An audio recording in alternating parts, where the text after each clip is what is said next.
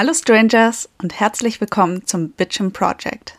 Wer hier gelandet ist, weil er oder sie sich auf einen hitzigen Podcast freut, in dem ich mich über dies oder das aufrege, rumzetere und einfach ein wenig bitchen möchte, der wird vom Gegenteil überrascht werden und vielleicht ein wenig enttäuscht werden.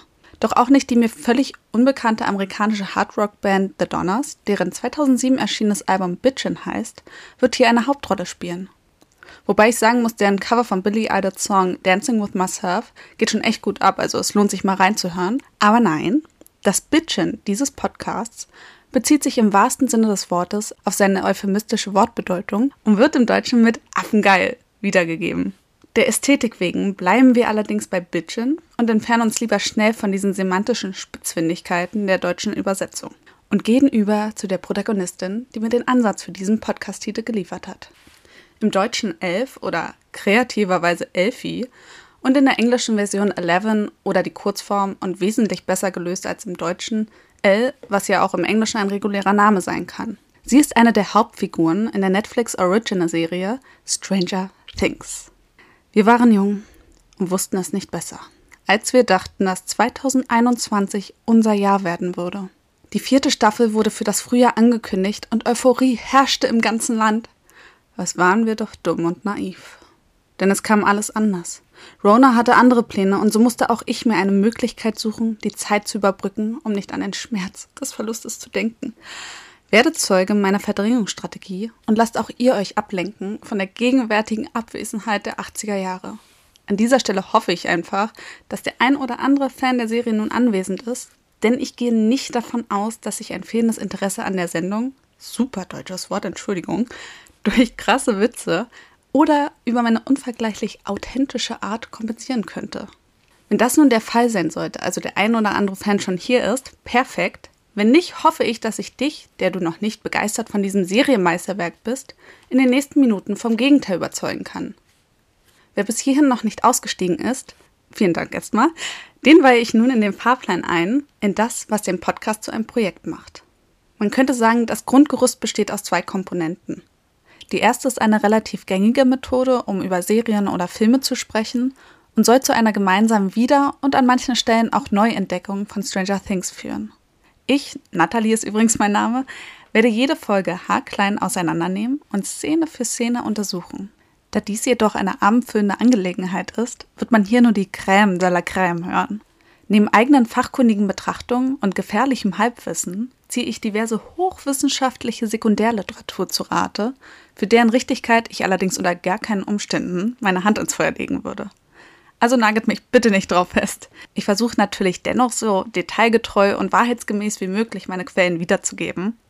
Die da wären das offizielle Begleitbuch zu Stranger Things mit einer Einleitung der Duffer Brothers, das sind die Macher oder auch Schöpfer von Stranger Things, und einem Nachwort des Produzenten und Regisseurs Sean Levy. Unterstützend zur Seite steht mir außerdem noch das inoffizielle Stranger Things Lexikon von A bis Z von Daniel Bettridge. Zusätzlich werde ich immer wieder nach links und rechts schauen und mich in die begleitenden Bücher und Comics zu Stranger Things einlesen, in denen man die einzelnen Vorgeschichten zu dem ein oder anderen Hauptcharakter erfährt und auch die zahlreichen Bücher und Filme, die der Serie als Inspiration galten, werden zu Rate gezogen. Mit dieser Vorgehensweise einen Podcast aufzunehmen, würde ich mich absolut in die Riege der Serienpodcaster einreihen, die eine Serie Folge für Folge analysieren und ihren Senf dazugeben. Das hat absolut seine Berechtigung, dagegen will ich nichts sagen. Auch ich werde ja sehr ähnlich vorgehen, wenn nicht sogar gleich. Aber mit einem kleinen, aber feinen Unterschied, nämlich die zweite, vorhin angesprochene Komponente. Um es für euch und auch für mich unterhaltsamer zu machen, und etwas auszuprobieren, das ich vielleicht vorher noch nie gemacht habe oder zu manchen Themen auch einen besseren Zugang zu bekommen, ist die Idee folgende. In jeder Podcast-Folge wird irgendetwas anders sein. Gemeint sind damit die äußeren Umstände, also die Dinge, die ich beeinflussen kann und die mich während der Aufnahme in eine andere Situation versetzen, als bloß an meinem Schreibtisch sitzend mit mir selbst zu sprechen. Was im Übrigen eine sehr, sehr merkwürdige Situation ist. Eigentlich sind Leute, die einen Podcast aufnehmen, ziemlich weirde Persönlichkeiten, denen es offenbar etwas zu leicht fällt, ein interessantes und witziges Gespräch mit sich selbst zu führen. Daher wird es hier neben der inhaltlichen Komponente noch eine sich immer verändernde Variable geben, die natürlich auch für den werten Zuhörer erfahrbar sein wird. Dazu mehr am Ende der Folge. Aber wir gehen sie langsam an. Wir müssen ja erstmal reinkommen, uns vor allem auch in die Zeit reinfinden, in der diese fantastische Serie spielt. Mit anderen Worten, willkommen in den 80s. So. Aha. Wir schreiben das Jahr 1983. So. Reich des Bösen. Das ist okay, also jetzt geht's aber los hier. Das hört sich jetzt eher nach einer Beschreibung der anderen Seite, also des Upside Downs an, wird hier allerdings von Ronald Reagan in seiner Rede vom 8. März 83 verwendet und bezieht sich auf die Sowjetunion. Mit anderen Worten, der Kalte Krieg ist in vollem Gange. Ronald Reagan als 40. Präsident der Vereinigten Staaten und ehemaliger Hollywood-Star auf der einen Seite und eben gegenüber am Ostblock der UdSSR-Chef Juri Wladimirovich Andropov. Bei uns Kartoffeln, jedenfalls auf westlicher Seite, sitzt nun Helmut Kohl am Hebel, nachdem die Mehrheit im Deutschen Bundestag dem anderen Helmut nicht mehr vertraute und ihn absägte. Die DDR sparen wir uns jetzt einfach mal, kann sich ja jetzt erstmal auch jeder denken, was da abging. Kein Ostshaming, meine Eltern kommen beide selber aus dem Osten, aber im Osten nichts Neues.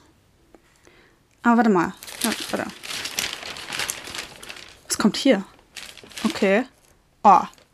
Leute, jetzt, jetzt kommen die wirklich interessanten Fakten und Nachrichten. Also jetzt, na, das alles vorher war ein bisschen Geplänkel, aber jetzt Microsoft Word Veröffentlichung. Naja, als wenn sich Internet und Computer jemals durchsetzen würden ganz kurz, meine Eltern dachten das wirklich in den 90er Jahren. Diese Sache mit dem Internet würde sich nicht durchsetzen. Was jedoch damals auch schon als Sensation galt, ist der Moonwalk von Michael Jackson. Auch 83 das erste Mal präsentiert worden. Aber Leute, jetzt, jetzt kommt, haltet euch fest. Ich kann meinen Augen nicht trauen. Aber hier steht's. Es ist ein glücklicher Tag in Amerika. Denn, ja, in ganz Amerika müssen von nun an die Menschen nicht mehr auf ihre Chicken McNuggets von McDonald's verzichten. Ich halte kurz inne. Ist das geil? Nach anfänglichen Lieferschwierigkeiten steht hier, ist man nun mehr als erleichtert und kann verkünden, dass das sehnsüchtige Warten ein Ende hat. Die Lieferschwierigkeiten resultierten übrigens auf tierischem Versagen, muss man an dieser Stelle sagen, es gab schlichtweg zu wenig Hühner für den breiten Ansturm auf die frittierten Goldstücke. Nachdem aber zum Glück die Massentierhaltung aufgestockt wurde, konnte wieder genug Tier nachgeliefert werden. Oh. Leute, ich brauche einen kurzen Moment. Ist das schön. Oh, endlich ein Happy End. Ich fasse es nicht. Okay. Ich glaube, ich habe mich wieder. Sehr lustig ist es übrigens, wenn man grundsätzlich mal Chicken McNuggets googelt. Bei ähnliche Fragen wurde mir dann nämlich Folgendes vorgeschlagen. Are Chicken McNuggets bad for you? Can McDonald's Chicken McNuggets kill you? Can I eat 100 Chicken Nuggets? Und wenn man zu tief drin ist, was ich in, in der Situation wirklich war, und jede Frage zuvor einmal angeklickt hat, zum Schluss auch noch die Frage, Can you be paralyzed from eating? Okay, ob damit jetzt die vorigen 100 Nuggets gemeint sind oder diese Person einfach generelle Bedenken beim Essen hat, bleibt an dieser Stelle ungeklärt. Ui. Aber ja, lassen wir so stehen. Genug vom kulinarischen Teil. Gucken wir mal weiter. Ja, hier Kultur. Oh, was geht hier ab? Goodbye Annie. Okay. Sechs Jahre Rotschopf reichen uns. Oh. Das Musical Annie verabschiedet sich am 2. Januar 1983 nach jahrelanger Aufführung von Broadway. Ab 97 gab es allerdings schon wieder Revivals. Das ist jetzt ein Nachtrag aus der aus der Zukunft und unter anderem auch 2012 wieder zurück am Broadway war mit Sadie Sink, Sadie Sink, das klingt, als wenn ich Think nicht richtig aussprechen könnte, in der Rolle der Annie und auch Sue Sylvester, aka Jane Lynch. Sadie Sink tritt zwar erst in der zweiten Staffel als Max Mayfield in Erscheinung und somit erst im Jahr 1984, aber ich finde, das ist trotzdem eine schöne Parallele. So, Gehen wir mal weiter. Was kommt? Oh, okay. Obligatorisch Sport. Äh, hier wird nur kurz überflogen. Washington Redskins haben den 17. Super Bowl gewonnen. Ah, doch was viel wichtiger ist, auch kleiner Nachtrag, der rassistische Teamname wurde endlich 2020 abgeschafft und bis 2022 wird nun ein neuer Name gesucht. Solange nennt man sie einfach Washington Football Team. Klingt jetzt erstmal auch ausreichend, finde ich. Weiß ja irgendwie auch jeder, was mit gemeint ist. Also, ja. Das wird das. Ja. Doch widmen wir uns nun einer Sparte, durch die man einer bestimmten Zeit wirklich näher kommt. Nichts versetzt mich zum Beispiel so sehr in meine frühe Jugend wie La Fee, wenn sie jemand die Krätze an den Hals wünscht. Ihr seid übrigens herzlich dazu eingeladen, an solchen Stellen jetzt den Podcast anzuhalten, um euch mindestens Virus und Heul doch von La Fee reinzuziehen. Also das ist, sollte man an der Stelle machen, versetzt euch bestimmt auch wieder zurück. Denn aufgrund juristischer Begebenheiten, die das Urheberrecht tangieren, GEMA, kann ich euch lediglich motivierend dazu auffordern, euch die akustischen Sinneseindrücke in Eigeninitiative selbst zu verschaffen. Um den Stein ins Rollen zu bringen, stimme ich jetzt kurz zwei Songs, allerdings weder gesungen noch auf Englisch, sondern eher unrhythmisch gesprochen und das auch noch in deutscher Übersetzung an, die 1983 wahrscheinlich in jedem kleinen Walkman rauf und runter gespielt wurden. Ich bereise die Welt und die sieben Meere. Jeder sucht nach etwas. Süße Träume werden daraus gemacht. Wer bin ich, dem zu widersprechen? Es geht nahtlos weiter. Seitdem du gegangen bist, bin ich spurlos verschwunden. In der Nacht träume ich und sehe nur dein Gesicht. Ich schaue mich um, aber ich kann dich nicht ersetzen. Mir ist so kalt und ich sehne mich nach deiner Umarmung. Ich weine weiter, Liebling. Liebling, bitte. Oh Gott. Wer die Songs errät, muss sie sich jetzt auch anhören. Ich verspreche euch, dass ihr euch Hawkins und den 80er Jahren direkt verbundener fühlt. Ich fühle es auf jeden Fall jetzt schon richtig und deswegen starten wir jetzt einfach straight in die Materie. Die allererste Folge von Stranger Things heißt im Original The Vanishing of Will Byers, das Verschwinden des Will Byers, und führt uns in die fiktive Kleinstadt Hawkins in Indiana. Es ist der 6. November 1983, ein Sonntag. Und zu Beginn sehen wir das Hawkins National Laboratory, US Department of Energy, bei Nacht. Der Zuschauer wird unmittelbar mit einer US-Einrichtung konfrontiert, die schon von außen streng und nicht besonders einladend aussieht und einem das Gefühl nahelegt, dies könnte ein Ort für Verschwörungstheorien sein. Im Inneren des Gebäudes wird das Schicksal eines weißen Kittelträgers gezeigt, der um sein Leben rennt. Wir starten also mit einer mega gruseligen Szene und finden uns am Ende der Folge im strömenden Regen zusammen mit Mike, Lucas und Dustin im Wald wieder, die gerade Bekanntschaft mit dem Auslöser für diese erste Szene machen. Sie treffen auf Eleven. Doch zurück zum Anfang. Der Schweiß fließt in Strömen, keuchender Atem und die nackte Angst im Nacken. Ein schnauzbärtiger Mitvierziger kommt schlitternd um die Ecke und rennt im gedämpften Neonlicht durch die Flure des Hawkins National Laboratory um sein Leben. Es ertönt ohne Unterlass der Notfallalarm und der einzige Ausweg ist der Fahrstuhl geradezu. Wie jeder Mensch, der nicht gerade unbedingt in Lebensgefahr schwebt, drückt auch er hektisch 20 Mal auf den Knopf ohne Unterlass, damit der Fahrstuhl schneller kommt. Was er nicht tut. Endlich ist er da und die Hoffnung wächst, dass er es doch noch lebend rausschafft. Er drückt auf den Knopf, um wahrscheinlich nach oben zum Ausgang befördert zu werden und stellt sich in die Mitte des Fahrstuhls. In die Mitte. Für alle, inklusive heraneilender Monster, gut sichtbar. Das alleine regt mich schon minimal auf, denn wer würde sich in so einer doch maximal angespannten Situation wartend in die Mitte stellen?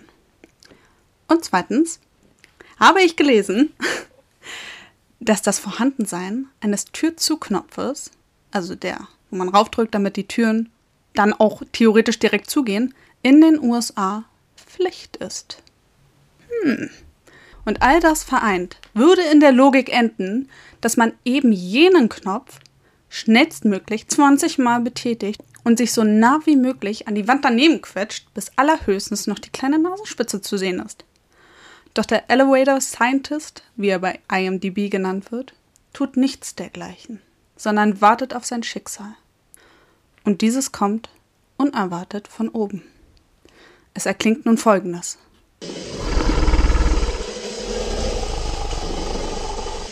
Ein Geräusch, das mir irgendwie bekannt vorkam, und ich konnte nicht aufhören, darüber nachzudenken, woran mich das erinnerte. Denn das, was ihr gerade eben gehört habt, ist nicht die Originalaufnahme aus der Serie, sondern meine eigene Kreation. Und nach erfolgreicher Tüftelei muss ich sagen, dass es merkwürdig ist, dass es mir wirklich bekannt vorkam. Denn was ihr hier hört, ist die Verschmelzung von Wahlgesängen, dem Ruf eines Walrosses und eines Tyrannosaurus Rex.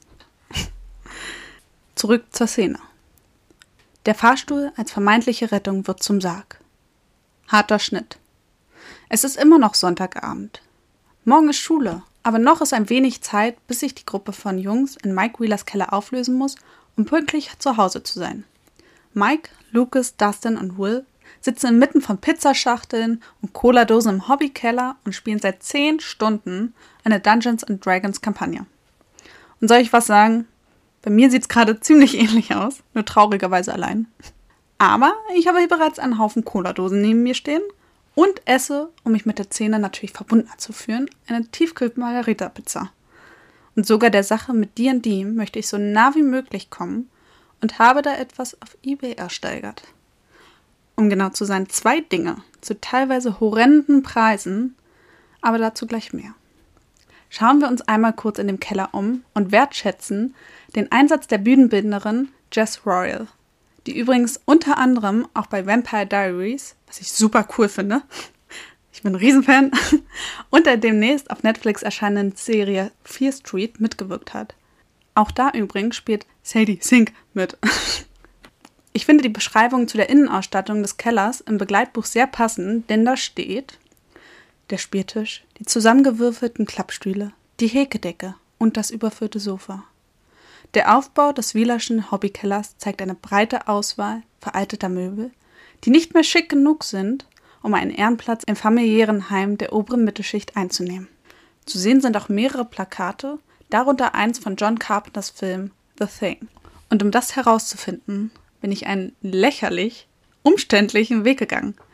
Denn anstatt in das Begleitbuch zu schauen, in dem es abgebildet ist und auch noch direkt drin steht, worum es in dem Film geht, habe ich zum ersten Mal Googles Bildersuche in Anspruch genommen.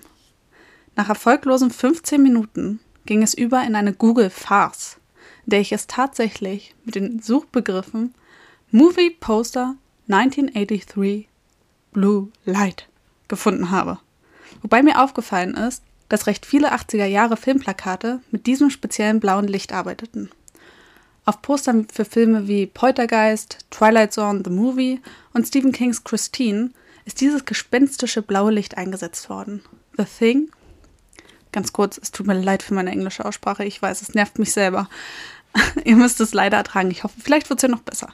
Also, The Thing ist jedenfalls, wie schon erwähnt, von John Carpenter, der einer der größten Einflüsse für die Duffer Brothers war.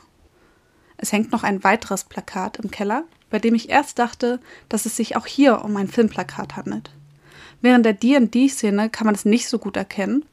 Daher habe ich auch wahnsinnig lange gebraucht, um es zu entschlüsseln, wobei ich an dieser Stelle leider zugeben muss, dass ich es nicht wirklich entschlüsselt habe. Nachdem ich sämtliche Filmplakate und alle mir bekannten Inspirationen für Stranger Things durchgegangen bin, kann ich immer noch nicht sagen, ob es sich um einen Film, Musik oder ein ganz normales Plakat handelt. Denn ich erkenne auf dem Bild lediglich einen Tiger. Ja, das ist ein Tiger drauf. Das war's. Nichts anderes. Keine Ahnung, was es sein soll. Vielleicht mag Mike einfach Tiger. Das ist. Das ist es wahrscheinlich.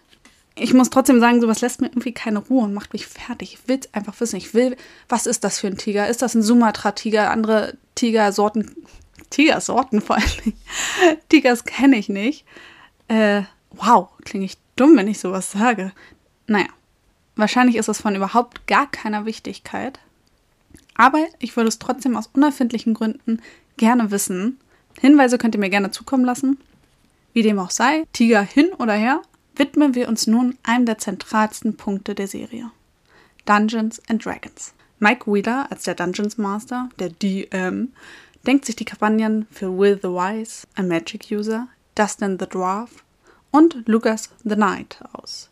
Die Boys spielen hier übrigens schon die weiterentwickelte Form von D&D, nämlich A&D, Advanced Dungeons and Dragons, das es seit 1977 gibt. Ich nenne es trotzdem im weiteren Verlauf einfach D&D, der Einfachheit halber.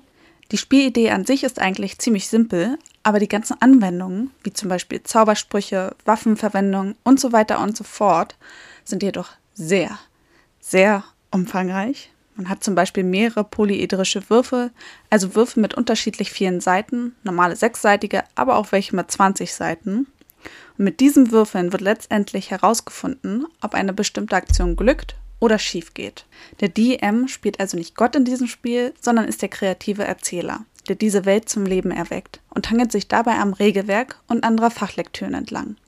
Er kann sich zwar komplett eigene Kampagnen ausdenken, ich glaube aber ehrlich gesagt, das ist eher was für Pros, aber Mike zum Beispiel tut es ja auch gerne und ich glaube, er ist auch ein Pro.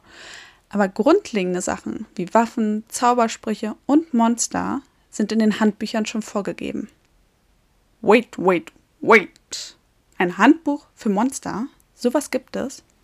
Ja, sowas gibt es. Und ich habe eins. Nein, ich habe das Monster Manual von 1979. Das Monster Manual, das auch Mike hat.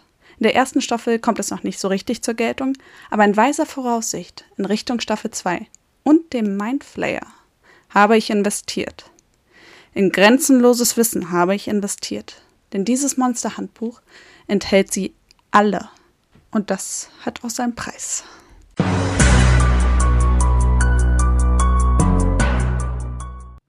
Nachdem ich mal wieder viel zu aufwendig eine einzelne Szene der zweiten Staffel, in der das Handbuch zu sehen ist, analysiert habe und aufgrund der farblichen Gestaltung der Rückseite erkennen konnte, dass es sich hierbei um die AD&D-Version von 1979 handelt, habe ich mich auf die Suche danach begeben. Nur so kurz nebenbei. Auf Seite 27 im Begleitbuch ist es abgebildet. Als ich das gesehen habe, habe ich einen, ja, schon einen kleinen Anfall bekommen. Aber was soll's. Ich habe das Rätsel auf anderem Wege gelöst. Und siehe da, ein paar Tage und harte Verhandlungen später halte ich das gleiche Buch in den Händen wie die Boys. Doch das ist noch nicht alles. Ich konnte nicht aufhören, bis ich nicht alles hatte.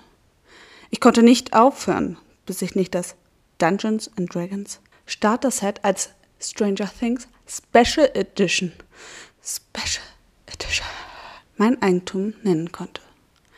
Und so viel sei gesagt, es hat sich gelohnt. Oh Gott, es hat sich so gelohnt. Ich kann euch somit aus erster Hand berichten von nun an. Bevor ihr jetzt völlig ausrastet und diesen Podcast abonniert, muss ich ehrlich mit euch sein. Ich verstehe das Spiel nicht. Peinlich aber wahr. Das heißt nicht, dass ich es nicht weiter versuchen werde und nicht eher ruhen werde, bis ich es verstanden habe. Aber zum gegenwärtigen Zeitpunkt bin ich verwirrt. Es gibt einfach so viele Regeln, so viele. Und ich glaube, man braucht echt jemanden, der schon mindestens tausendmal gespielt hat und schon in der, der Sprache seines Charakters irgendwie Eigenheiten entwickelt hat.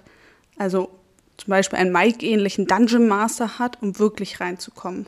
Ich erfreue mich trotzdem sehr, sehr, sehr doll an diesem Spiel, denn es wird mit der Kampagne von Mike Wheeler gespielt. Leider erfahren wir in der D&D-Szene in der ersten Folge nicht sehr viel über die Kampagne, die die Gruppe seit zehn Stunden bereits spielt, aber das Abenteuer aus dem Starter-Set kommt tatsächlich noch in der Serie vor.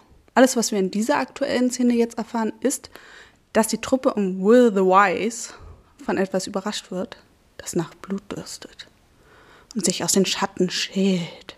Es ist was da. Was ist das? fragt Will. Was ist, wenn es der Demogorgon ist? Im Französischen hätte ich keine Angst vor dem Vieh. Allerdings ist der Demogorgon der Fürst der Dämonen. Folgendes steht hierzu in meinem Monster-Manual. Yay! Er besitzt große Kräfte in seinen zwei Köpfen die übrigens wie zwei Pavianköpfe aussehen. Und wenn er den Blick beider Köpfe auf seinen Feind richtet, ist er in der Lage, diesen zu hypnotisieren. Der Blick des linken Kopfes wirkt betörend und der des rechten macht einen wahnsinnig. Mit seinem Schwanz kann er Peitschenhiebe verteilen, die einem Energie entziehen. Seine dritte Waffe sind seine Tentakel. Diese verursachen je nach Statur des Angegriffenen einen gewissen Schaden und sollte ein Mensch oder auch ein Zwerg berührt werden von diesen Tentakeln, dann verrotten sie. Das erklärt dann wahrscheinlich auch, warum Dustin so ausrastet. Er hat einfach echt keinen Bock, heute zu verrotten. Verständlich. Der Demogorgon ist ansonsten ein echtes Multitasking-Talent, denn neben seinen ganzen tödlichen Körperteilen kann er zusätzlich noch Illusionen erzeugen und jemanden mit seinem bezaubernden Charme beeindrucken. Er ist ja immerhin ein Fürst, also da fliegen bestimmt jede Menge Dämonen-Girls und Boys auf ihn. Mega der Womanizer. Doch zunächst ist es nicht der sexy Dämonenfürst, sondern eine Armee von Troglodyten stürmt in die Kammer. Diese humanoiden Reptilien verabscheuen Menschen und schlachten alle ab, die sie in die Finger bekommen. Aber die Kinder lachen. Ah, ach, nur ein paar Troglodyten, die ein widerlich stinkendes Sekret absondern, die Farbe ihrer Haut ändern und uns abgrundtief hassen. Ach, die stellen keine Gefahr dar. Ah, das ist völlig unwichtig. Doch die Troglodyten sind doch nicht die einzige Gefahr. Denn das kommt von einem anderen Wesen. Man hört Teenies hysterisch kreischen, Eddings und Poster werden entgegengestreckt. Da hinten fällt ein Troglodyt in Ohnmacht. Er ist es, der Demogorgon. Will, Lucas und Dustin rasten völlig aus. Ich raste völlig aus, wenn Mike mich so anschreit. Fuck, Feuerball, Schutzzauber, keine Ahnung. Mike schreit wieder, was für ein Stress. Will entscheidet sich für den Angriff und wählt den Feuerball. Und in seinem kindlichen Übermut schmeißt er die Würfel irgendwo hin. Sie fliegen über den Tisch und es bricht wieder Panik aus. Alle brüllen durcheinander. Will braucht eine 13 oder mehr. Und sie finden die verdammten Würfel einfach nicht wieder. Doch dann, 15 after Karen, steht in der Tür zum Keller und ermahnt die Jungs, dass jetzt Schluss mit lustig ist. Alles Überreden von Mike nützt nichts, denn morgen ist ja wieder Schule. Und so muss die Kampagne vertagt werden. Dustin holt sich noch schnell einen Korb von Mikes Schwester Nancy ab, obwohl ich an ihrer Stelle erstens zu der Pizza mit Sausage und Pepperoni nicht Nein gesagt hätte. Und zweitens nicht zu diesem unglaublich niedlichen Grinsen, mit dem er vor ihrer Tür steht und sie knallt ihm einfach die Scheißtür ins Gesicht. Naja, die Party löst sich jetzt jedenfalls langsam auf und Will beichtet Mike noch, dass er eine 7 anstatt einer 13 gewürfelt hat und der Feuerballangriff somit nicht funktioniert habe. Der Demogorgon hat ihn also erwischt. Mike guckt auch nur etwas verwirrt über diese unheilvolle Verkündung. Und das Letzte, was wir von dieser Szene sehen, ist das kurze Aufflackern der Garagenlampe. Na, wenn da mal nicht ein Monster mit Charme im Busch hockt. Mm. Die Jungs radeln jetzt auf ihren BMX-Rädern nach Hause und Will denkt sich, mega geiler Sonntag mit den besten Freunden und D&D gehabt. Was gibt's Besseres? Jetzt schnell noch nach Hause, gibt Abendbrot, geil und dann Fettratzen gehen und morgen ist Schule. Aber ich glaube, Will freut sich auf die Schule. Doch auf Wills Nachhauseweg würde ich mir persönlich in die Hose machen. Äh, hallo, wie verantwortungslos ist es bitte, sein eigenes Kind nach Sonnenuntergang, diese ultra gruselige, verlassene Straße, die in den Wald reinführt, allein mit dem Fahrrad fahren zu lassen?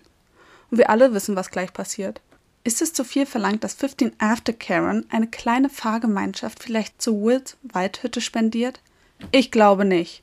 Aber frei nach dem Motto, das ist Hawkins, hier passiert nie was nimmt das Unglück seinen Lauf. Aber bevor wir zu der verhängnisvollen und für die Serie entscheidenden Situation kommen, müssen wir, glaube ich, alle kurz mal runterkommen. Gerade noch gegen stinkende Troglodyten und einen Demogorgon gekämpft und jetzt auch noch der brutalen Realität gegenübertreten. Nein, Leute, ich kann nicht mehr. Es ist zu viel, wir sind hier immer noch vor dem Vorspann. Das machen meine Nerven sonst nicht mit und deswegen lernen wir jetzt erstmal den hiesigen Ordnungshüter in seinem trauten Heim kennen. Ich freue mich. Szenenwechsel irgendwo in Hawkins. Das erste, was der Zuschauer von Jim Hopper, dem Chief of Police von Hawkins, erfährt, ist, dass er anscheinend ein glücklicher Familienvater ist, der sein Kind sehr liebt. Nur liebende Eltern hängen nicht allzu akkurat hingekritzelte Buntstiftbilder, in Extremfällen Filzstiftkreationen an die Wand. Wie bei einer 360-Grad-Besichtigung sehen wir jetzt jedoch einen kleinen Tisch, der an einen Messi-Haushalt erinnert, und hoffen, dass in diesem Umfeld zwischen einem Dutzend leeren Schlitzbierdosen, Pokerchips, filterlosen Kippen und einem halb gegessenen Truthahn-Sandwich vielleicht doch schon das Jugendamt eingegriffen hat.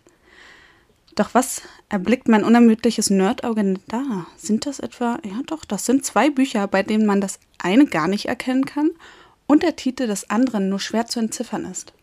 Ja, tatsächlich. Na, das schreit doch förmlich nach einer stundenlangen, kräftezehrenden Analyse. Was ich beim ersten Erblicken dieses blau-weiß-grauen Büchleins noch nicht ahnen konnte, ist, dass es mich genau eine Woche beschäftigen und ich nur noch daran arbeiten würde. Denn bei meiner Suche habe ich die wunderbare Welt von Reddit betreten und jeder, der schon mal dort war oder regelmäßiger User ist, wie ich es mittlerweile bin, weiß einfach, dass man da schnell mal vier Stunden einen Post nach dem anderen durchliest und ganz absurde Subreddits abdriftet. Es gibt dort natürlich auch ein Subreddit für Stranger Things und das Beste daran ist, dass dich niemand auslacht, zum Beispiel mich, in meine Detailversessenheit. Man kann einfach gefahrenlos jemanden fragen, ey, dieses unwichtige Buch dort, kennt jemand das? Kann mir irgendjemand sagen, was das für ein Buch ist? Ist völlig unwichtig, wirklich interessiert eigentlich niemand, aber bitte. Und siehe da, mein Flehen wurde erhört. Und meine leise Vermutung, dass die Buchstaben am Ende The Old Man and the Sea von Ernest Hemingway ergeben würden, wurde, ohne dass ich meine Vorahnung dazu geschrieben habe, möchte ich hier nochmal sagen, bestätigt. Jetzt, eine Woche später, habe ich mir das Buch aus der Bibliothek ausgeliehen und es bereits an einem Tag durchgelesen. Es ist ein wirklich sehr dünnes Buch, was auch dazu passen würde, so wie es dort auf dem Tisch liegt. Es ist ja auch ein sehr dünnes Buch. Jetzt stellt sich natürlich die Frage, wieso das alles?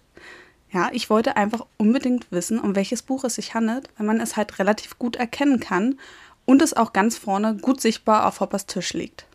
Wir haben zum jetzigen Zeitpunkt noch nicht viele Infos zum Chief, aber die restlichen Utensilien auf dem Tisch sprechen nicht unbedingt für eine Leseratte. Wir lernen den Charakter erst langsam kennen und können aber trotzdem schon erste Vermutungen anstellen, dass dieser Mann offenbar nicht das gleiche Leben wie Karen Wheeler jetzt zum Beispiel führt. Also erschien es mir doch recht seltsam, wenn die Setdesigner gut sichtbar zwei Bücher platzieren, wenn es völlig irrelevant wäre und nur Attrappen dort liegen würden.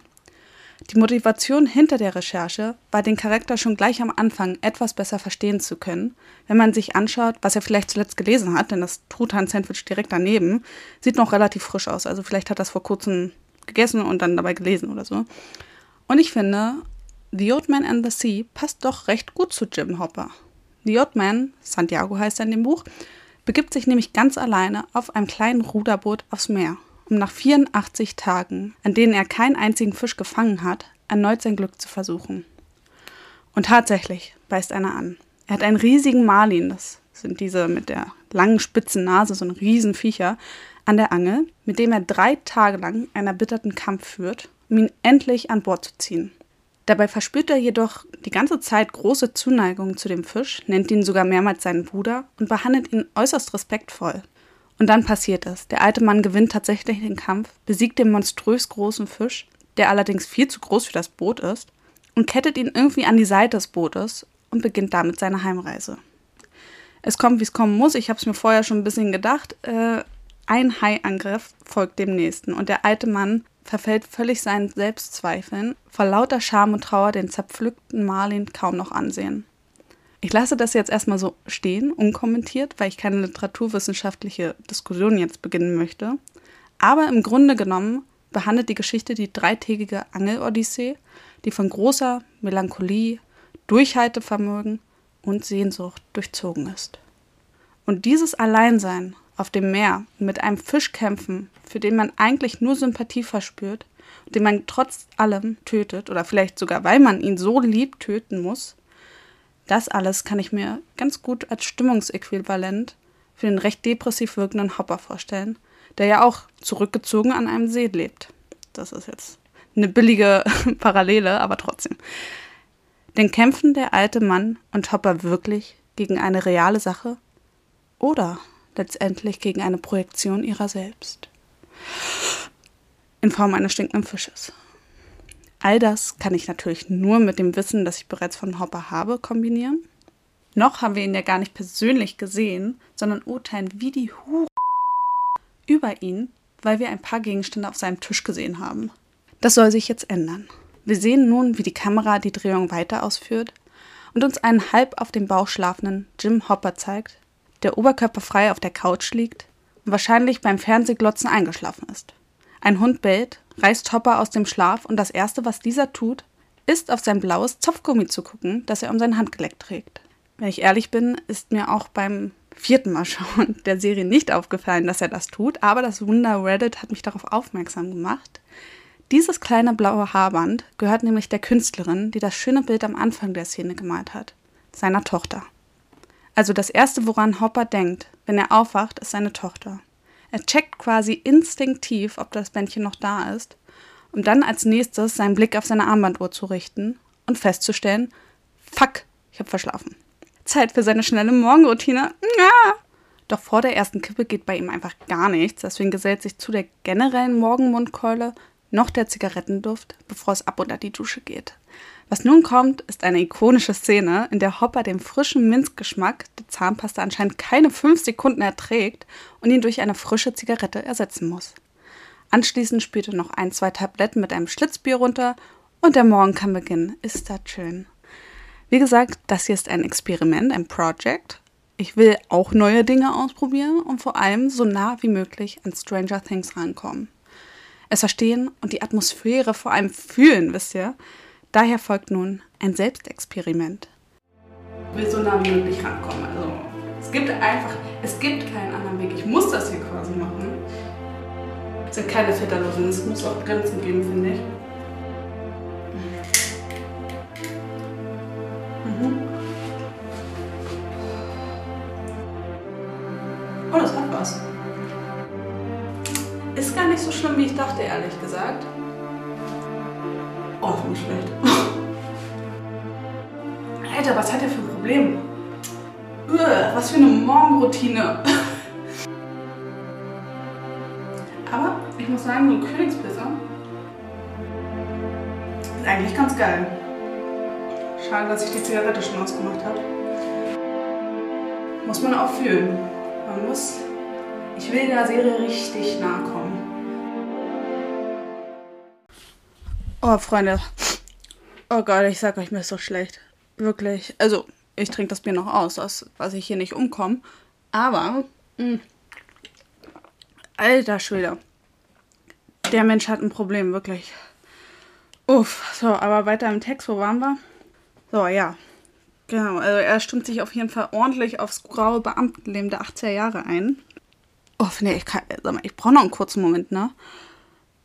Also ich, ich werde am Ende noch sagen, wo ihr die Beweise finden könnt, dass das hier auch alles wirklich passiert ist.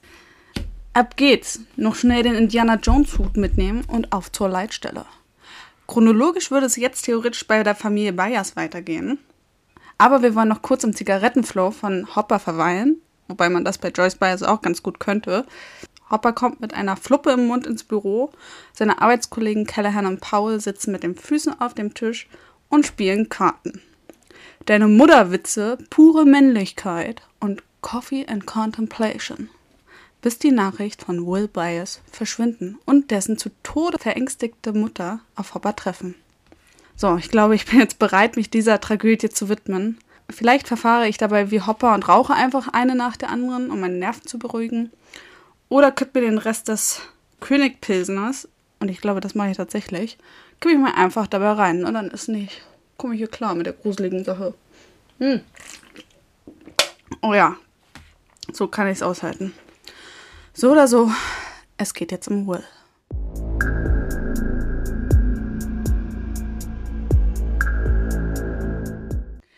Den niedlichen, höflichen kleinen Will, der keiner Fliege was zuleide tun könnte, und fährt nun ganz allein im Stockdunkeln zu sich, ja man könnte quasi sagen, in den Wald hinein. Wobei er Hinweisschilder mit den Aufschriften wie HNL, Hawkins National Laboratory, US Department of Energy oder Restricted Area, No Trespassing, US Government Property ignorierend hinter sich lässt. Da die Bayers sich wahrscheinlich kein Wheeler Wohlstandshaus im Inneren der Stadt leisten konnten, wohnen sie halt etwas weiter außerhalb, um nicht zu sagen in der Wildnis, wo dich niemand schreien hört. Apropos, das Licht funktioniert auf einmal nicht mehr. Es wird auch leicht neblig. Was übrigens eine direkte Referenz zu The Fog, Nebel des Grauens widerspiegelt.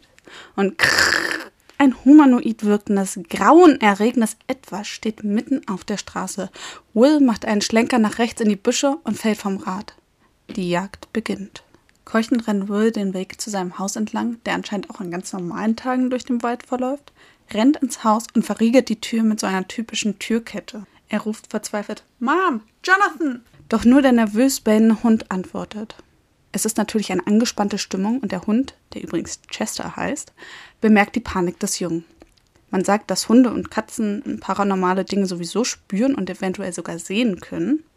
In diesem Fall braucht es allerdings gar keinen hellsehenden Berger der Picardie, das ist die Hunderasse, nach der er für mich aussieht, um zu merken, dass hier ein Slenderman vor deiner Tür steht.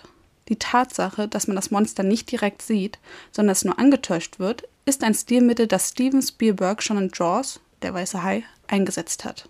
Es erhöht die Spannung und der Zuschauer malt sich im weiteren Verlauf meistens ein viel schlimmeres Bild vom Monster aus und man erspart sich einige Mühen und Kosten, wenn das aufwendige Monster recht sporadisch gezeigt wird am Anfang. Wir sehen hier jedoch schon die Umrisse eines Wesens, das einem riesigen Mann ohne genau erkennbaren Kopf mit überdimensional langen Armen ähnelt und anscheinend übernatürliche Fähigkeiten besitzt. Denn in der Telefonleitung rauscht es nur noch und wir hören wieder ein metallisches, unmenschliches Geräusch, als Will 911 wählt und sehen, wie es auf telekinetische Weise die Türkette entriegelt. Und jetzt tut der kleine Will Bias etwas, wobei ich mir fast jedes Mal in die Hose mache vor Angst. Er rennt nämlich raus in den kleinen Schuppen neben dem Haupthaus und klar, er hat jetzt gesehen, wie die Kette sich verschiebt und das Monster jetzt wahrscheinlich jeden Moment ins Haus reinkommt. Aber damn boy, hätte ich einen Schiss, wieder nach draußen zu gehen. Hallo, da können auch andere Monster sein. Du rennst denen vielleicht direkt in die Arme. Hast du das schon mal bedacht?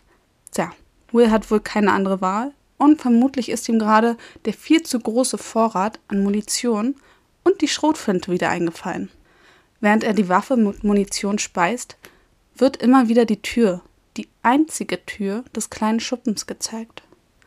Doch das Geräusch kommt wieder einmal nicht aus der erwarteten Richtung, genau wie in der Fahrstuhlszene ganz am Anfang. Das Monster ist bereits hinter ihm. Das Licht wird immer heller und greller und puff, der Schuppen ist leer. Wir sind alleine. Kein Will, kein Monster und hier beginnen unsere Probleme. Wie kann es sein, dass das Monster plötzlich hinter ihm steht? Warum sind beide auf einmal weg? Und wieso findet das Blutmassaker nicht direkt vor Ort statt? Huh? Hat sich doch schon mal jemand gefragt? Ein paar Fragen werden im weiteren Verlauf der Serie geklärt, aber nicht wie genau es zum Eintritt von Will in die andere Dimension kommt. Lasst mich eines hierbei vorwegnehmen. Es braucht eine immense Menge an Energie, um eine Verbindung zwischen unserer und der anderen Dimension aufzubauen. Ganz am Anfang hatte ich ja schon erwähnt, auf welche Literatur ich mich stütze, und darunter ist vor allem für die erste Staffel der Comic The Other Side von entscheidender Bedeutung. Soweit ich weiß, gehören diese Comics nicht zum offiziellen Kanon, also können nicht direkt als Erklärung für die Serie genutzt werden, aber sie bieten oft interessante Theorien, wie es sein könnte, wie man sich vielleicht manche Dinge auch besser erklären kann. Der besagte Comic erzählt nämlich die ganze erste Staffel aus der Sicht von Will im Upside Down, also in der anderen Dimension.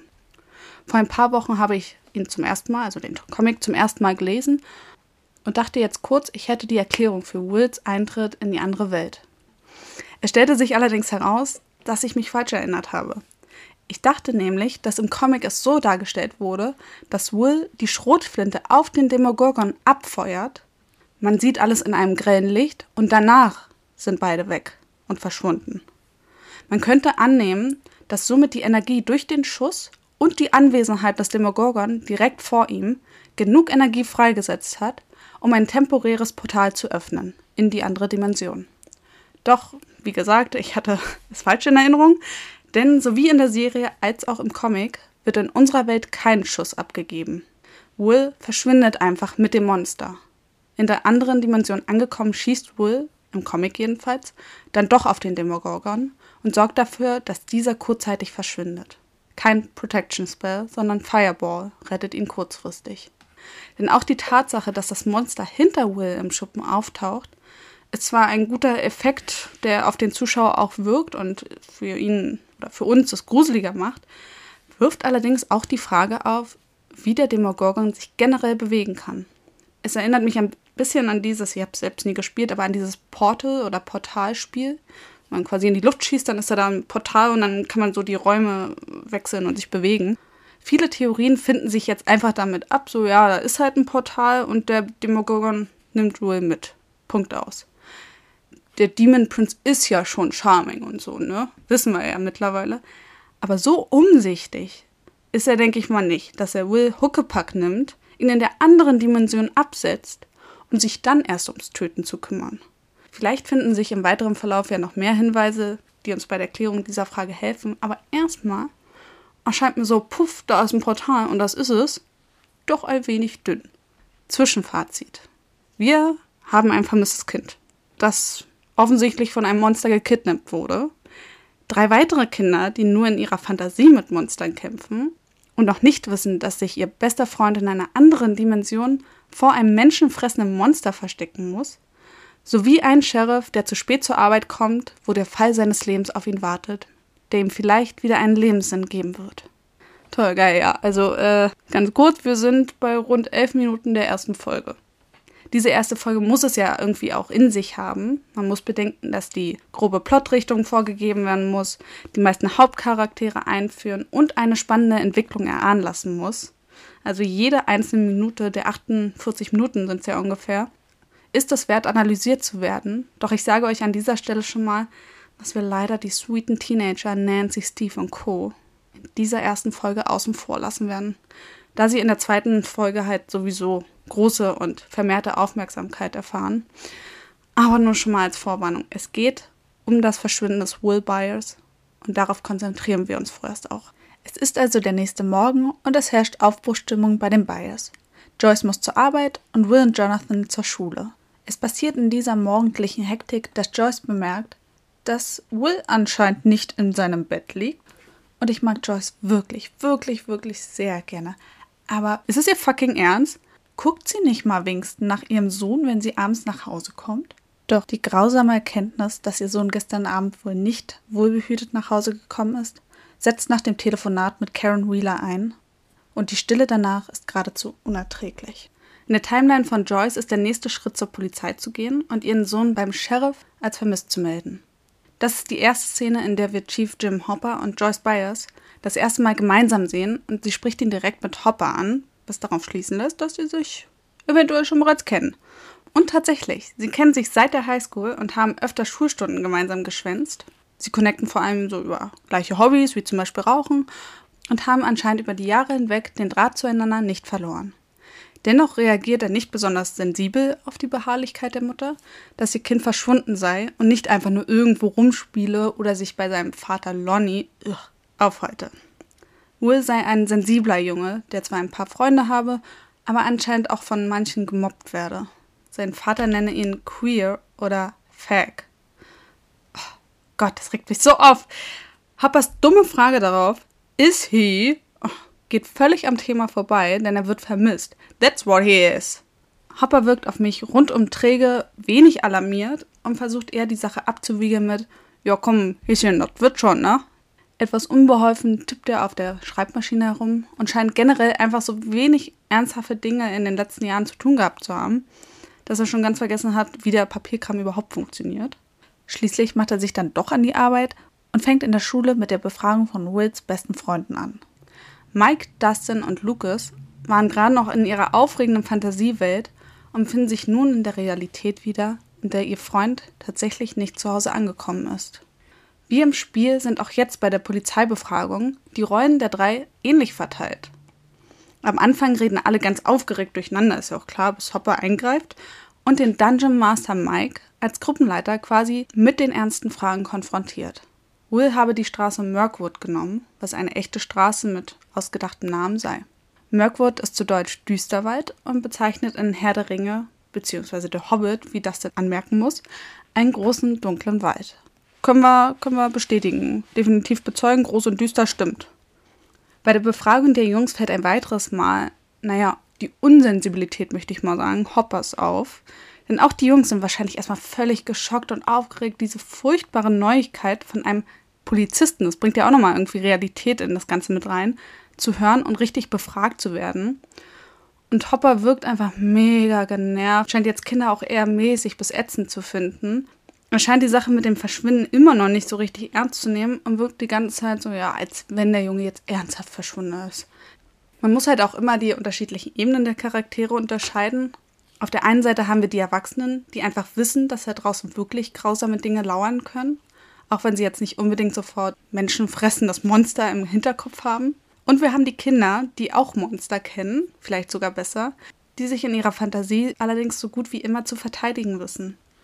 Ich glaube, bei den Jungs setzt jetzt einfach schon ein bisschen die Aufregung und die Erwartung eines neuen Abenteuers ein, obwohl sie bestimmt auch trotzdem das Gefühl haben, dass hier irgendwas nicht ganz so stimmt. Trotzdem setzt bei Kindern halt eher das Gefühl ein, so dass sie das Rätsel besser lösen könnten als die Erwachsenen, die nur in ihren starren Erwachsenenmustern denken und irgendwie haben sie da auch nicht ganz unrecht. So oder so, Hopper scheint diese Abenteuerlust der drei zu bemerken und trichtert ihnen ein, dass sie sofort nach der Schule nach Hause gehen und keinen Unsinn veranstalten. Währenddessen suchen Joyce und Jonathan die Plätze ab, wo Will sonst noch sein könnte. Das ist ja auch ein typisches Verhalten. Erstmal da gucken, wo der Junge sich tatsächlich vielleicht versteckt haben könnte.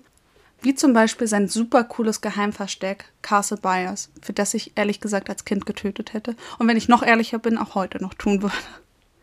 Mit dem Passwort Radagast, auch eine Herr der Ringe-Referenz, gewährt einem Zutritt. Wir sehen eine kleine Rückblende, die uns Woods Charakter nochmal näher bringen soll. Denn obwohl er erst zwölf Jahre alt ist, oder in der Rückblende sogar vielleicht noch etwas jünger, freut er sich riesig über die Kinotickets für Poltergeist, die ihm Joyce mitbringt.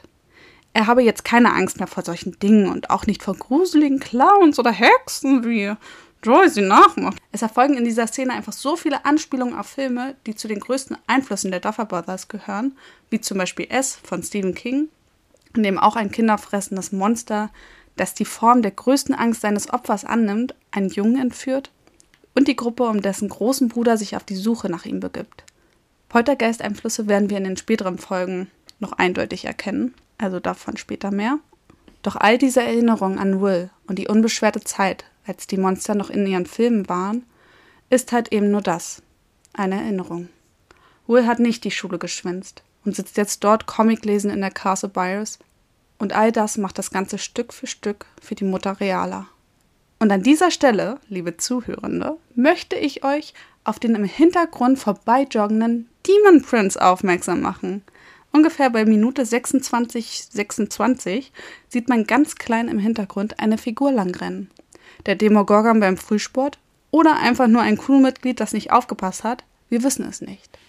Ich finde es aber eigentlich für die Story ganz interessant, diesen Vorfall nicht als Filmfehler abzuschreiben, sondern mit einzubauen als erste Sichtung des Monsters bei Tageslicht. Das lässt nochmal eine ganz neue Spannung aufkommen, wenn die Gefahr allgegenwärtig ist und auch in diesem Moment schon für Jonathan und Joyce. Eine absolut gegenwärtige Gefahr dürfte auch der nächste Hauptcharakter empfinden, den wir jetzt kennenlernen werden. Sie ist die neue Natalie Portman. Ich kenne niemanden, dem abrasierte Haare so gut stehen. Sie ist die erste ihres Namens, Befreierin des Demogorgons, Sprengerin der Isolation Tanks und Beschützerin unserer Dimension. Meine Damen und Herren, 11 L 011. Wir springen in einen ganz anderen Handlungsstrang, der mit der Kleinstadtidylle und der mütterlichen Sorge um das eigene Kind sehr wenig zu tun hat, obwohl wir eigentlich nur nach nebenan gehen. Sozusagen zu den Evil Neighbors der Byers Family, denn wie wir schon bei Wits verhängnisvoller Heimfahrt gesehen haben, fährt er in einen Abschnitt von Hawkins, wo sich ein paar Schritte weiter das National Laboratory befindet. Die Stimmung wird wieder sehr viel düsterer. Wenn man Dr. Brenner sieht, weiß man einfach, dass dieser Mann keinerlei Humor hat und man spürt sofort den abschätzigen Blick, den der Weißkopfseeadler anscheinend jedem anderen Menschen zuwirft, der nicht von gleicher Intelligenz oder Statur ist, als ihm von einem niederen Geschöpf, das in einer Traube von anderen Wissenschaftlern hinter ihm herrennt, berichtet wird, dass das gesamte Areal luftdicht verschlossen wurde, wird klar, wir befinden uns jetzt wieder an dem Ort, wo letzte Nacht das Grauen begann. Uhu. Die Bad Boys schmeißen sich in ihre weißen Backpapieranzüge, die so typisch für Top-Secret-Projekte der Regierung sind, und kleben auch sich selbst luftdicht mit Tesafilm zu. Ist, also das, do, nee, das kommt mir jetzt doch ein bisschen stümperhaft vor, ehrlich gesagt. Hier Top Secret und so, voll Special Agent, voll, boah, böse Wissenschaftler. Und alles, was ihnen dazu einfällt, ist Tesafilm. Diese geheimen Geheimagenten und genialen Wissenschaftler rüsten sich gegen eine potenziell für den Menschen hochtoxische Atmosphäre, in der mehrere Kollegen auch letzte Nacht übrigens verstorben sind, und sie denken, Panzertape reicht schon?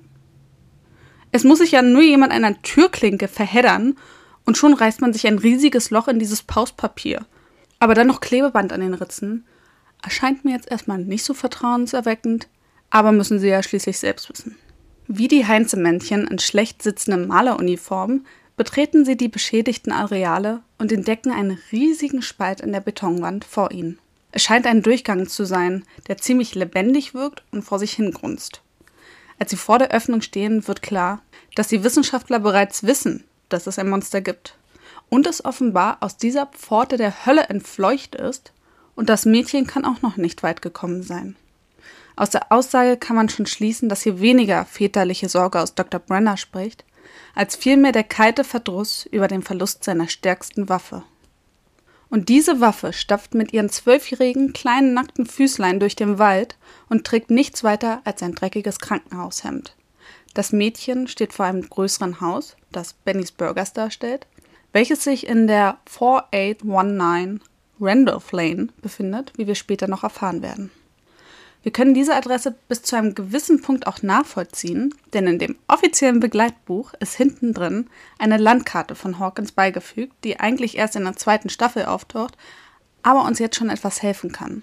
In der Karte finde ich allerdings keine Randolph Lane, sondern nur den Randolph Way. Ich nehme mal jetzt einfach an, das stimmt trotzdem überein, denn von der Lage her würde es gut passen. Der Randolph Way kreuzt nämlich unter anderem den Curly Boulevard bei Hoppers Befragung in der Schule geben die Jungs nämlich an, dass Mirkwood dort beginne, wo sich Curly und Cornwallis kreuzen. Da Levin gerade aus dem Wald heraustritt, passt es ebenfalls zum Randolph Way, der diese aus der Stadt herausführt und direkt in den Wald hinein. Zwar ist das Hawkins Lab ein wenig weiter entfernt, aber sie hatte ja immer noch die ganze Nacht Zeit, dorthin zu kommen. Hungrig und völlig fertig von der durchzechten Nacht wagt sie es und findet im Diner ein paar alte Pommes, die sich wie ein Tier einverleibt doch leider nicht unbemerkt. Benny Hammond, der Ladenbesitzer, erwischt sie, merkt jedoch schnell, dass hier irgendwie nicht ganz was stimmt. Er nimmt sich ihrer an, gibt ihr eines seiner alten T-Shirts und versucht hinter ihr seltsames Auftreten zu kommen. Dabei entdeckt er ihre Tätowierung 011 und wir erfahren zum ersten Mal offiziell, dass sie, ja, naja, Eleven heißt, wobei das ja eigentlich nur der Name ist, den ihre Peiniger ihr gegeben haben. Die Tatsache, dass sie mit Benny spricht, entspringt natürlich dem Druck, dass sie ihren Burger gerne unbedingt weiter essen möchte und unglaublichen Hunger wahrscheinlich hat. Doch ich glaube auch, die Berührung mit dem Händeschütteln ist seit sehr langer Zeit etwas wirklich Menschliches, das ihr widerfährt. Nachdem Benny jedoch nicht viel weiter mit seinen Fragen kommt, kontaktiert er die Social Service Hotline, die man schicken werden. In der Zwischenzeit sehen wir zum ersten Mal, dass sie etwas kann, wovon ich ohne jeden Zweifel fett werden würde. Allein mit ihrem Blick bringt sie den rostigen, quietschenden Ventilator vor ihr zum Ruhen. Ich würde nie wieder aufstehen, wenn ich sowas könnte. Wirklich nie. Alles. Ich würde alles im Sitzen machen. Für Elle scheint das ihr doch kein großes Ding zu sein und sie macht einfach weiter, wo sie aufgehört hat. Also isst gemütlich ihren Burger. Und wir bleiben noch ganz kurz bei ihr und Benny. Es ist mittlerweile Abend geworden und sie sitzt mit einem riesigen Becher Eiscreme auf der Theke, während Benny abwäscht. Ich finde, das ist so ein beruhigender Anblick ein bisschen so, als wäre das jetzt ihr Daddy, der ihr Diabetes im Becher verschafft, weil sie schlecht geträumt hat. Elle wirkt mittlerweile viel entspannter, genießt die Momente der Normalität und oh mein Gott, ich heul gleich, ey, sie lächelt. Sie lächelt dieses kleine, arme, schwer misshandelte Kind, das sie ja wirklich ist, lächelt einen Mann an, den sie erst seit ein paar Stunden kennt, der aber anscheinend trotzdem netter als jeder andere ist, den sie in ihren letzten zwölf Lebensjahren kennengelernt hat. Doch dieser Moment der Glückseligkeit wird je unterbrochen, als es an der Tür klopft. Benny öffnet einer Dame die Tür, die als die verhärmte Schwester von Dr. Brenner durchgehen könnte, sich allerdings als Connie Fraser Social Services vorstellt. Connie, die alte F zieht nach kurzem Smalltalk, wirklich auch sehr unsympathischen Smalltalk, eine Pistole mit Schalldämpfer und gibt dem herzensguten Benny Hammond einen Kopfschuss. Ein Kopfschuss. Ein, Sie schießt ihm in die Birne, ohne eine Miene zu verziehen. Diese grausame Wendung gibt den zukünftigen Ton an, wie Natalia Dyer, aka Nancy, in einem Reddit AMA, Ask Me Anything, erklärt. Das hier ist halt keine einfache Paranormal Activity Scheiße, sondern neben dem ganzen Creepy-Kram mit dem Monster und dem Verschwinden von Will, haben wir es hier einfach auch mit mordenden Geheimagenten und grausamen Wissenschaftlern zu tun. Es setzt das ganze Grauen auf eine zweite Stufe nämlich die der realen Möglichkeiten. Und das Grauen in Menschenform betritt nun das Deiner. Conny, ist nur der ausführende Arm der Gewalt. Der böse Kopf ist Brenner. Das Böse mit Föhnfrisur sondiert den Raum like, gut, ihr macht keine Hör, meins ja, ihr Mörder, mm, ehrlich ist das, mm. reißt sich los von dem für uns grausamen Anblick des Benny Hammond, der da am Boden liegt. Und Brenner erinnert sich, was er hier eigentlich wollte. Und sieht, wozu Eleven im Notfall fähig ist. Natürlich schreit er jetzt nicht, wie jeder normale Mensch es in seiner Situation tun würde. Man down, oh Gott, ruft einen Krankenwagen, oh Gott, was habe ich getan? Das ist alles meine Schuld. Und das arme Kind irrt jetzt wieder allein im Wald rum und alles nur meinetwegen. Fast schon etwas angewidert über die Schwäche seiner Handlanger, steigt er, wie in Berlin über Hundekacke, über seine toten Kollegen und sieht wahrscheinlich Eleven nach, wie sie in den Wald rennt. Der gleiche Wald, in dem gerade auch eine große Suchaktion nach Will startet, mit lauter Freiwilligen und Hopper mit seinem Team. Auslöser dieser Aktion, die jetzt langsam doch auf ein Verbrechen schließen lässt, war das Auffinden von Wills Fahrrad in Mirkwood. Ich glaube, das war auch der ausschlaggebende Punkt, dass Hopper endlich realisiert hat, dass Joyce nicht spinnt und hier wirklich was passiert ist. Man kann richtig sehen, wie der Schalter umgelegt wird und Hopper den gelangweilten Kleinstadtkopf ablegt und ihn gegen den Ermittler in ihm tauscht. Bei dem Bios mit dem Fahrrad angekommen, untersucht er die Spuren im Haus und wir sehen von nun an, Mr. Special Agent in Charge for uns, der nicht nur den Wandschaden von einer hastig aufgerissenen Tür bemerkt, sondern auch das Fehlen der Waffe im Schuppen. Es scheint fast so, als würde er die paranormale Stimmung in dem Schuppen spüren. Das Licht geht knacksend aus und er starrt in die hintere Ecke, wo der Demogorgon letzte Nacht hinter Will erschienen ist. Es wird klar. Hier hat jemand Dreck am Stecken. Will ist in die Binsen gegangen. Und Hopper entscheidet, dieser Drops ist noch nicht gelutscht.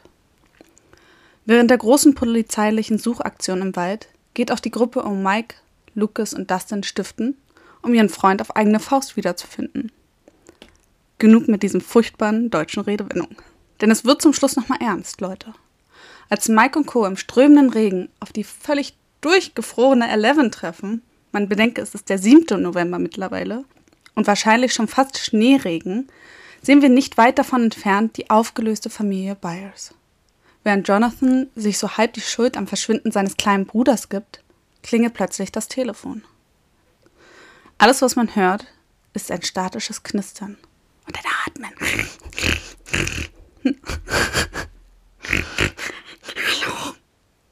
Fast schon ein Keuchen.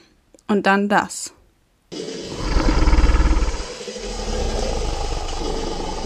Uff. Ich kann nicht mehr. Was für eine Einstiegsfolge. Leute, oh Gott, warte mal, kurz darauf. Noch einen Schluck von meinem schönen Königspilsner. Mm, mm. Oh, okay, das ist schon halb warm. Ui, oh, das hat es schlimmer gemacht. Aber zurück zur Einstiegsfolge. Kein Wunder, dass Netflix schon beim Lesen dieser ersten Pilotfolge direkt Ja gerufen und unglaubliche 6 Millionen Dollar pro Folge in die erste Staffel investiert hat. Was doch ein kleines Skript alles verändern kann. Ich meine, die Duffer Brothers hatten keine wirklichen Referenzen, aber sowohl Sean Levy, der bereits Produzent von den Nachts im Museum und im Dutzend billiger Filmen war, als auch Matt Thanell, der bei Netflix für die Original Series zuständig war, alle waren sie begeistert. Und zum Schluss bleibt mir nur zu hoffen, dass ihr genauso begeistert mittlerweile seid oder schon die ganze Zeit wart und euch das gefallen hat, was ich euch hier präsentiert habe. Und mir bleibt zum Abschluss nur noch eins zu sagen, denn falls ihr euch noch erinnern könnt, wie es früher in Chemie zum Beispiel war, dann wisst ihr, was jetzt noch kommt. Jawohl, zu jedem Experiment gehört ein Protokoll. Wer also zum Beispiel Beweise von meiner Jim Hopper-Imitation, von den ganzen Büchern oder auch von der Zeitung, aus der ich berichtet habe, ist natürlich eine Originalzeitung aus 1983 aus Hawkins, ist ja völlig klar. Auch alles eBay äh, ergattert, ne? Der schaut jetzt bei Instagram unter Bitchin Project vorbei. Wie gesagt, es ist ein Projekt. Ich weiß noch nicht, so wie ich jetzt angefangen habe, ob es so weiterlaufen wird. Ich hoffe es. Es wird sich garantiert noch entwickeln. Das ist meine allererste Folge. Darum seid nicht zu hart, bitte. Mir liegt dieses Projekt einfach wahnsinnig am Herzen. Ich kann gar nicht genau erklären, warum. Ich liebe diese Serie, aber es macht mir halt auch unglaublich viel Spaß, nicht an meine Bachelorarbeit zu denken. Und ich hoffe, wir hören uns in der nächsten Folge. Ihr Weirdos. Okay, das ist auch ein bisschen peinlich, ne? Aber ist ein Spoiler, ne? Für zweite Folge. Ich hoffe, das wisst ihr. Bitte, ich sag sonst nicht sowas. Ich sag sonst nicht Weirdos. Also, wir hören uns, ihr Weirdos.